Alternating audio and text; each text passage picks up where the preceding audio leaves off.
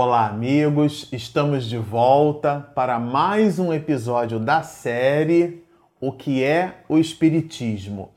Para você que está nos acompanhando no canal já desde o início, né? E também assistiu o episódio anterior, nós estávamos justamente num momento aonde Kardec fazia uma pergunta para o seu espírito amigo e nós estávamos lendo as respostas, ou melhor, a resposta que esse espírito amigo fornecia para Kardec diante da quantidade de desafios que ele, Kardec, teria no processo de codificação da doutrina espírita.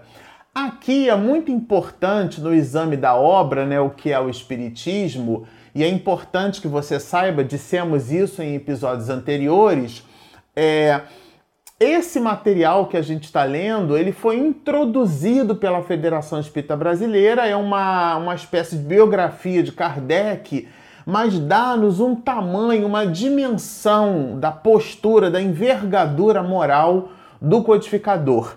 E esse, no meu juízo de valor, é, esse trecho aqui, que Henry Salsa ele coloca, né, esse biógrafo formidor, formidável, ele coloca para nós, dá de verdade assim uma dimensão do tamanho, vamos dizer assim, do tamanho da encrenca que Kardec estava ali a braços dados e ao mesmo tempo do tamanho do porte espiritual dessa criatura, da envergadura moral desse espírito diante desse desafio muito grande. Então a gente vai continuar aqui com a resposta. E para que não sofra nenhuma descontinuidade de raciocínio, a gente vai ler de novo a pergunta para vocês se lembrarem.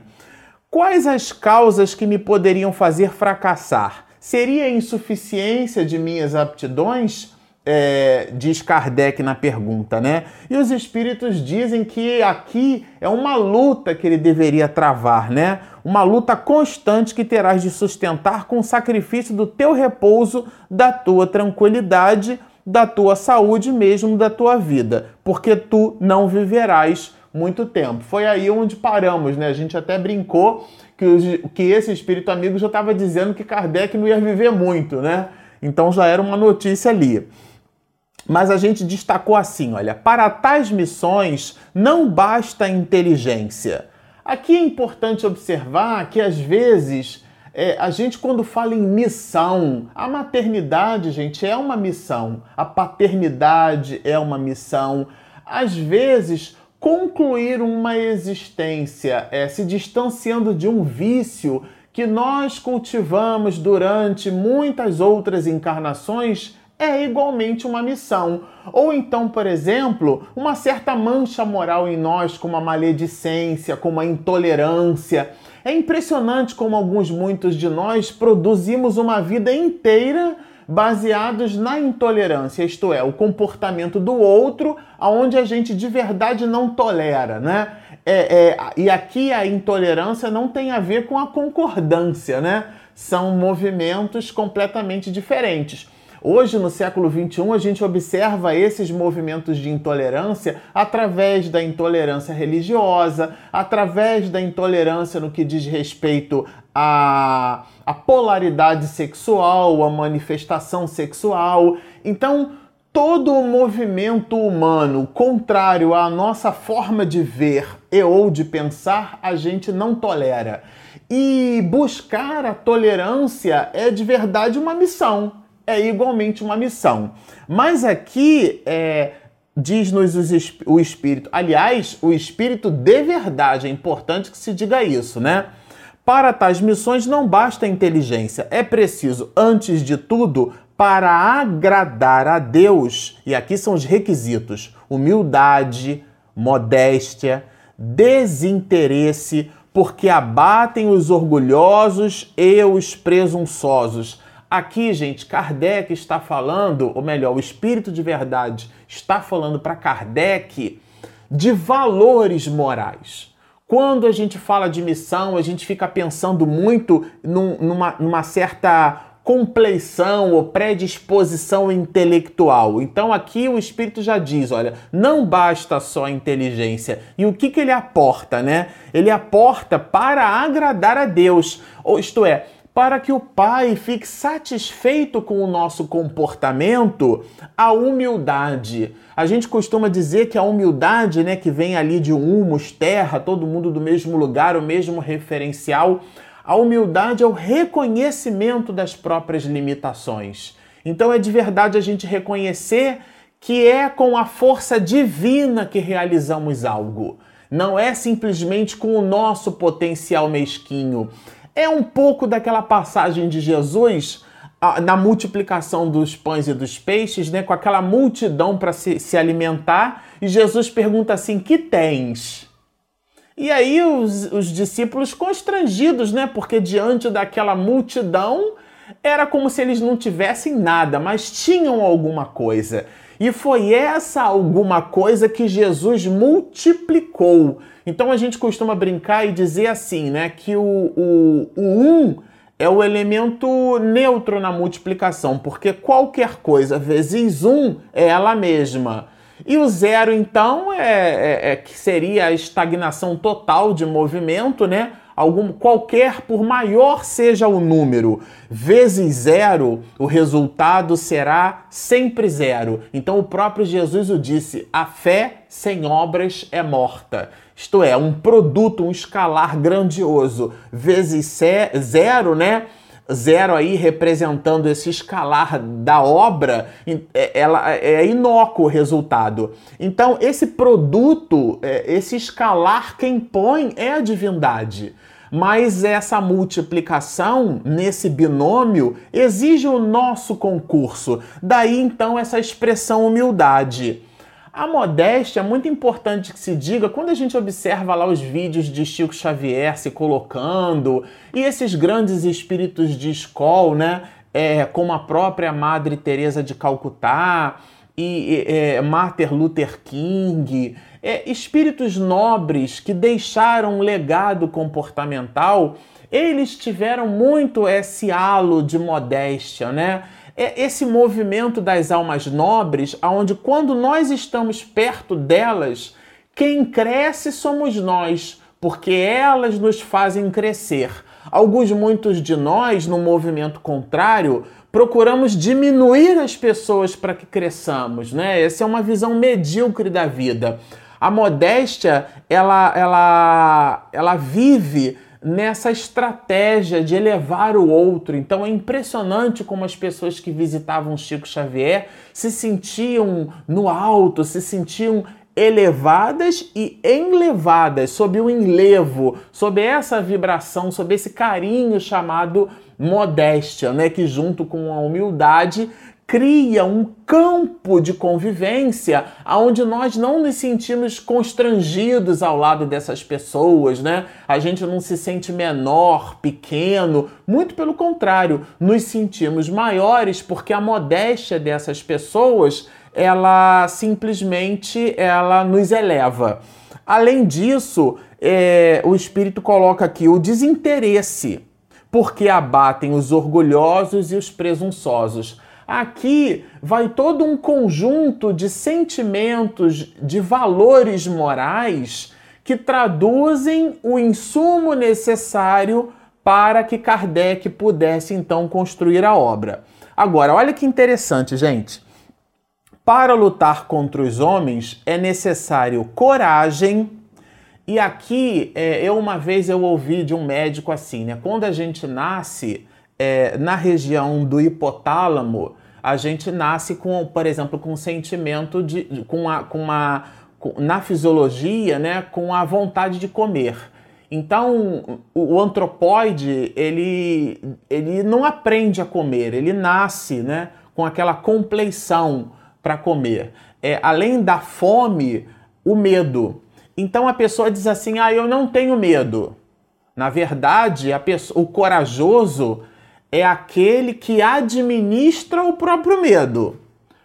Porque dizer que não tem medo é simplesmente é, ir de encontro e não ao encontro à nossa própria natureza humana, como antropóides que somos, né?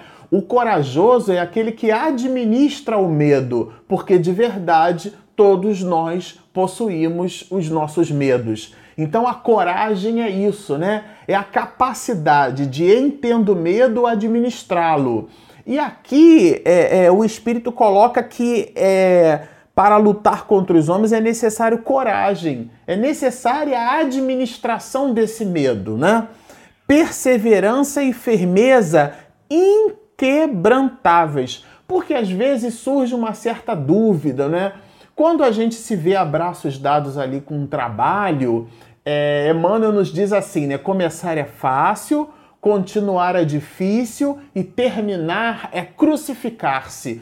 Porque doar toda uma vida na realização de um trabalho, na, na, no exemplo, na metáfora de Emmanuel, é uma crucificação, isto é, a criatura se doa. E aqui não é simplesmente no campo religioso. Quantos cientistas não ficam 10, 15, 20, 30, às vezes uma vida inteira trancafiado num laboratório, produzindo vacinas, produzindo material que, do ponto de vista da medicina, salvam vidas. E a gente sequer conhece o nome dessas pessoas. Quantos homens e mulheres anônimos não ficaram ali é, dedicados à vida de seus rebentos, né? É, quando se é pai, quando se é mãe, a gente tem uma ideia disso. Se você que está nos assistindo e você já teve um filho, é, você sabe o que, que é uma criança, um recém-nascido com crise de otite, né? com uma, com uma dor de ouvido que a criança não, ainda não aprendeu a falar, então ela não vai dizer para você o que, que ela tem, a cabeça fica vermelha, parece que vai explodir, e a criança chora uma hora sem parar, duas, três, dez, e você quer pegar um plugzinho, tirar a dor dela e colocar em você naque, aquele, aquela manifestação anônima que a mãe tem, né? A mãe muito mais do que o pai, mas alguns pais sim, né? Naquela, naquele movimento de doação no anonimato, né? Esse desinteresse é a doação pela doação, que alguns muitos só conhecem quando visitam a maternidade e a paternidade.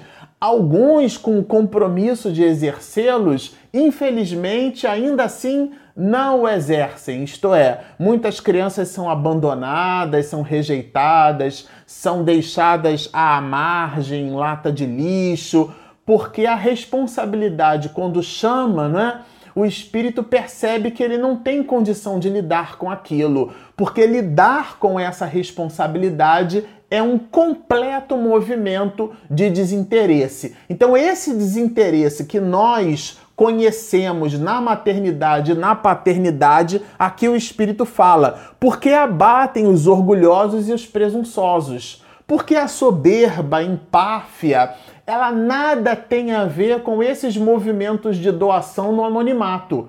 Porque a pessoa às vezes até faz alguma coisa, mas ela espera reconhecimento. É impressionante como vivemos aqui é, um instante aonde as redes sociais nos projetam o ego. Então a, a, pessoa precisa aparecer em tudo quanto é atividade, ela precisa ser a palestrante, o palestrante. Vocês vejam, enquanto eu falo aqui, esse material só vai editado, só vai é, é, produzido porque a minha esposa, que não aparece no trabalho, é ela que efetivamente produz o trabalho, né?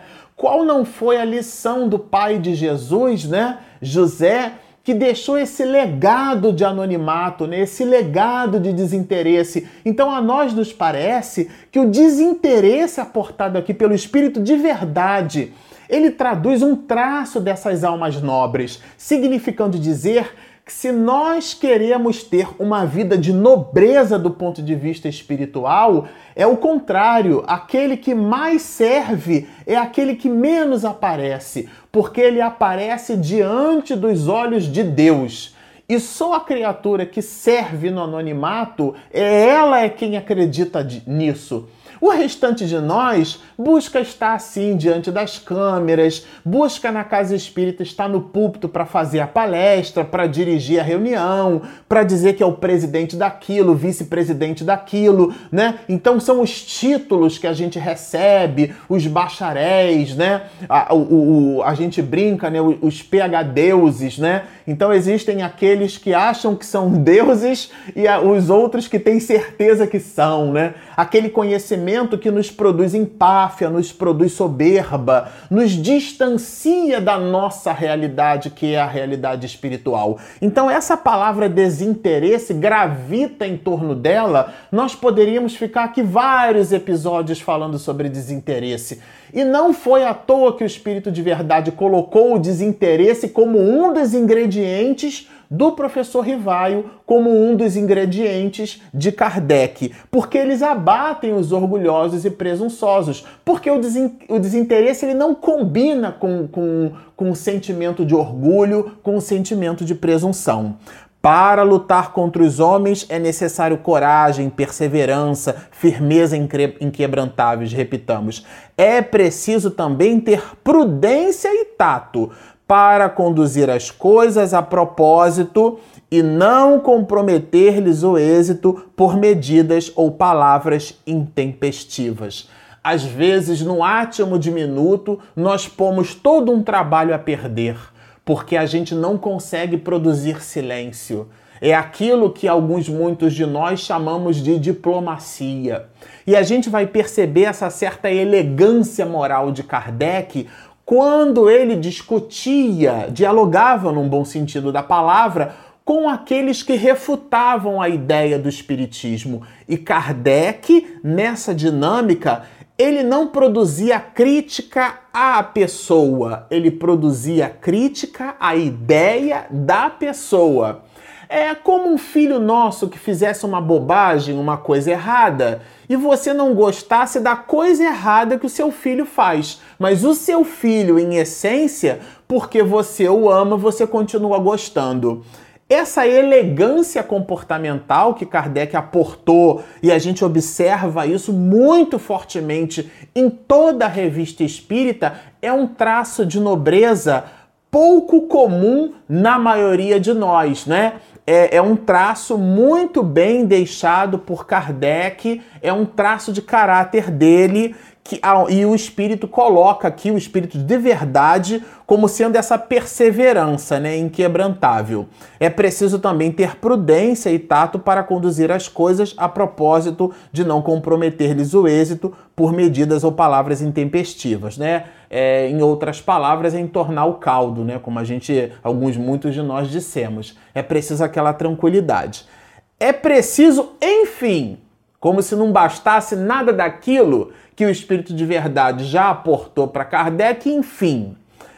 Devotamento. É, devotamento, gente, é aquela entrega total aos desígnios de Deus. É quando algo se nos acontece e a gente não entende por que, que acontece.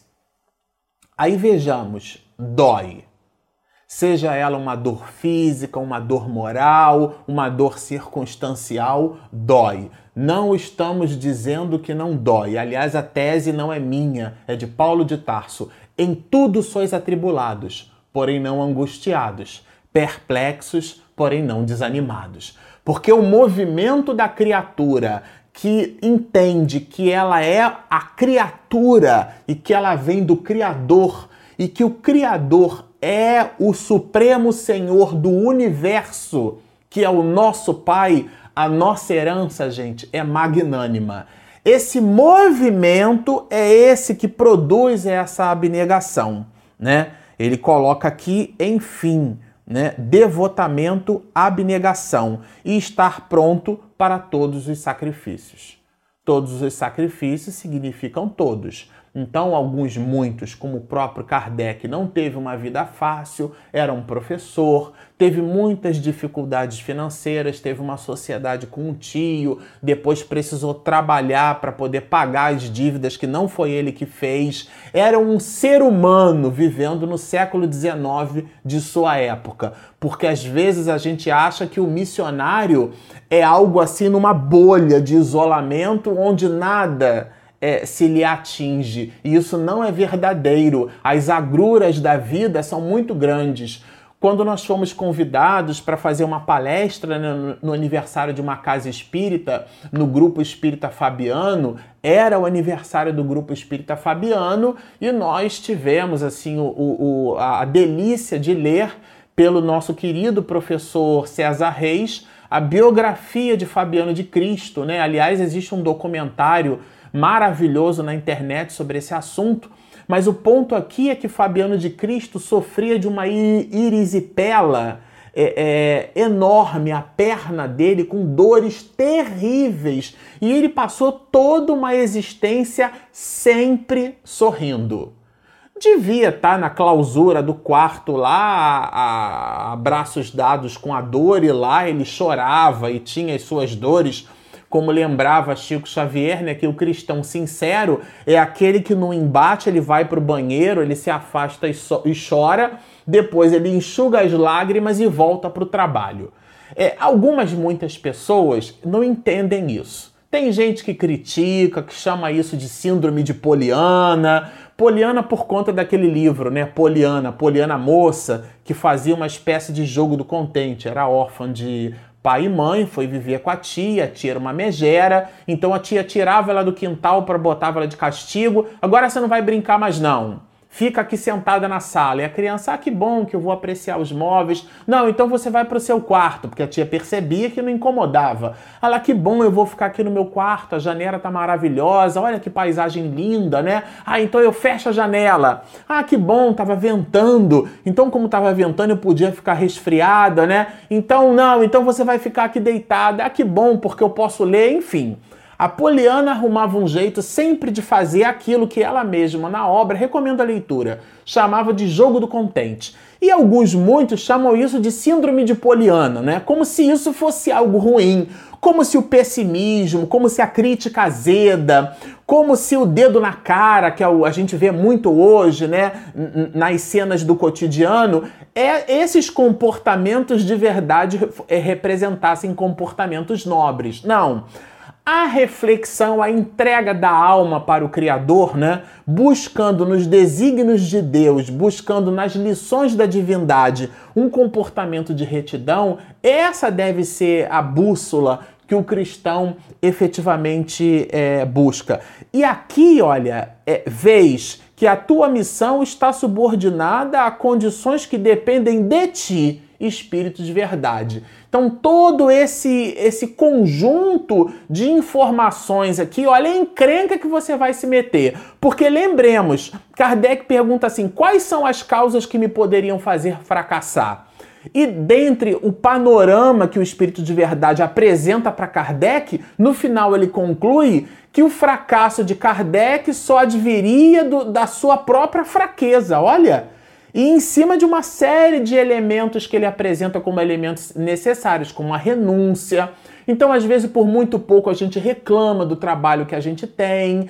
É uma oportunidade enorme e nobre de contribuir com a divindade, de contribuir com o plano espiritual, de contribuir com o planeta, né? Aportando questões de qualidade, qualidade moral, e a gente reclama, fica enfadado, lembrando-nos de Emmanuel, onde terminar é crucificar-se, porque começar é fácil e continuar é razoavelmente difícil. Bom, ficamos por aqui agradecidos da sua companhia conosco. Se você está nos assistindo e você, esse é o primeiro vídeo seu, ou então você ainda não se inscreveu, por favor, clique ali embaixo onde está escrito em vermelho lá e inscreva-se. Então, inscreva-se aqui no nosso canal. A gente faz essas gravações e minha mulher faz uma edição caprichada clica ali no sininho. Quando ela fizer a publicação, você vai receber o vídeo para ter uma noção de continuidade e, e aí, de fato, é, perceber e contribuir e evoluir conosco na evolução dos estudos. Portanto, é, postem então os seus comentários, como alguns de vocês já postam. Continuem estudando, sigam conosco e muita paz.